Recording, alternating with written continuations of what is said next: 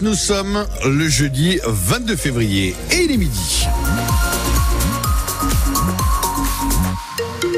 Les informations vont passer à table avec Théo Baucher. L'or blanc alsacien attire les convoitises, mais il suscite aussi les inquiétudes. Dans le nord Alsace, un collectif d'habitants s'est monté face à un projet de parc industriel autour d'un forage de lithium dans le village d'Athènes. Evelyne fait partie du collectif Athènes demain et elle redoute le gigantisme du futur site sur 54 hectares. C'est annoncé comme une transformation d'un paysage agricole en une cité industrielle. Et ça, c'est quelque chose qui effraie beaucoup de gens. Par exemple, s'il y a 2000 personnes, vous vous rendez compte, c'est ce qui est annoncé, 2000 personnes qui pendulent, qui circulent deux fois par jour à travers le village, ça va être ingérable. Ça veut dire construire de nouvelles routes, contourner le village. Ça veut dire détruire encore d'autres terres. Je veux dire, c'est sans fin et un projet qui était vertueux devient un projet qui ne l'est plus du tout. La communauté de communes de l'Outre-Forêt est pour le projet. Son président, Paul Heinz, voit avant tout l'intérêt économique du lithium. Il nous paraît important de réindustrialiser notre territoire pour permettre à nos jeunes justement de pouvoir rester sur le territoire et donc il ne s'agit pas d'absorber euh, un millier de personnes au niveau de la commune de Athènes. Je dis bien que c'est un projet de territoire. Nous avons aujourd'hui des, projets de lotissement assez conséquents à Cels, à Betzdorf. Il y a une grande capacité d'accueil autour de la ville de Wissembourg et euh, il ne s'agit pas non plus d'attirer 2000 personnes sur le territoire. Une enquête publique sera menée cet été, mais le collectif voudrait un débat avec les élus.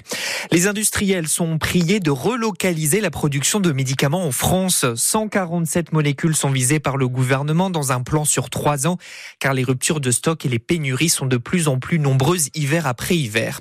Un nouveau vaccin 100% remboursé par l'assurance maladie, celui contre la bronchiolite pour les personnes âgées sera disponible cet automne si la haute autorité de santé le valide.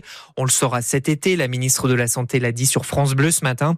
Un vaccin pour les seniors car la bronchiolite touche aussi les personnes âgées, Pierre en parent.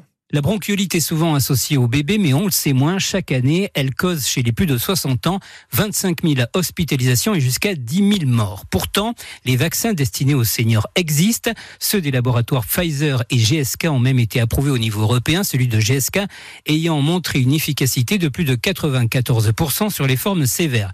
Ce vaccin peut d'ailleurs même déjà être prescrit en France depuis cet été, mais il n'est pas encore remboursé. Il faudra attendre l'avis de la haute autorité de santé qui doit se prononcer l'été prochain à partir de ses propres études. Cela devrait permettre un remboursement dès l'automne, ce qui facilitera l'accès au plus grand nombre à ce vaccin qui coûte 200 euros. Et juste après ce journal, dans ma France, Wendy Bouchard reçoit le ministre délégué à la Santé, Frédéric Valtou, pour parler accès aux soins et dépassement d'honoraires. À ce sujet, le UFC Que Choisir pointe les spécialistes du Barin. Ils appliquent davantage de dépassement d'honoraires que leurs confrères ailleurs en France. 70% des gynécologues, 66% des ophtalmos, 58% des anesthésistes. L'association demande des mesures pour éviter ces dépassements de plusieurs euros pour une simple consultation. Amazon veut appliquer un délai de 40 pour les longs arrêts maladie pour les salariés du centre de livraison de Strasbourg. Sauf que selon la CGT, c'est une remise en cause du droit local d'Alsace-Moselle. Il dispose que le salaire est maintenu dès le premier jour d'arrêt maladie. Mais la loi est floue à ce sujet, répond le géant du commerce en ligne. Comme une grande partie du pays, l'Alsace est placée en vigilance jaune au vent. Aujourd'hui, la dépression Louis va amener de fortes pluies et surtout des rafales à partir de 19h30. Elles vont souffler entre 70 et 100 km heure en pleine et jusqu'à 130 km par heure au Markstein. Lui est habitué des hauteurs vosgiennes et à 80 ans, il prouve qu'il n'y a pas d'âge pour être champion. André Grob, qui vit à Mitsar dans le Haut-Rhin, a remporté la semaine dernière deux médailles d'or au championnat du monde de ski de fond en Finlande. Il est indétrônable dans sa catégorie, 120 médailles au compteur, mais le ski est une passion qui a accompagné André toute sa vie dans le village parce que je suis né dans le, haut du village. Hein. Notre seule distraction à l'époque, c'était du ski. On skiait même sur des sabots usés, on s'amusait. Je suis allé donc à l'école euh, en 49 et à l'époque, on avait déjà du ski scolaire. Ma première compétition remonte en 1958. J'avais 15 ans. C'était du de l'alpin, c'était une espèce de slalom géant plus une, une course de ski de fond. Et j'ai fait deuxième à chaque épreuve. Mais pour moi, le, le ski de fond, c'était plus physique. Et moi, j'ai toujours été très physique. J'ai une chance inouïe d'avoir la santé qui va avec. Quoi. Je pense qu'il y a, y a des gènes au niveau de la famille. Quoi. J'ai une grand-mère qui a été élevée dans le dur. Elle est morte à 95 ans.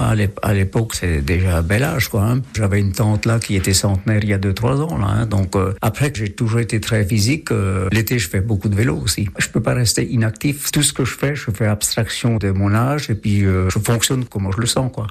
André Grob et son carton de médaille sont à voir en photo dans notre article sur francebleu.fr en page Alsace.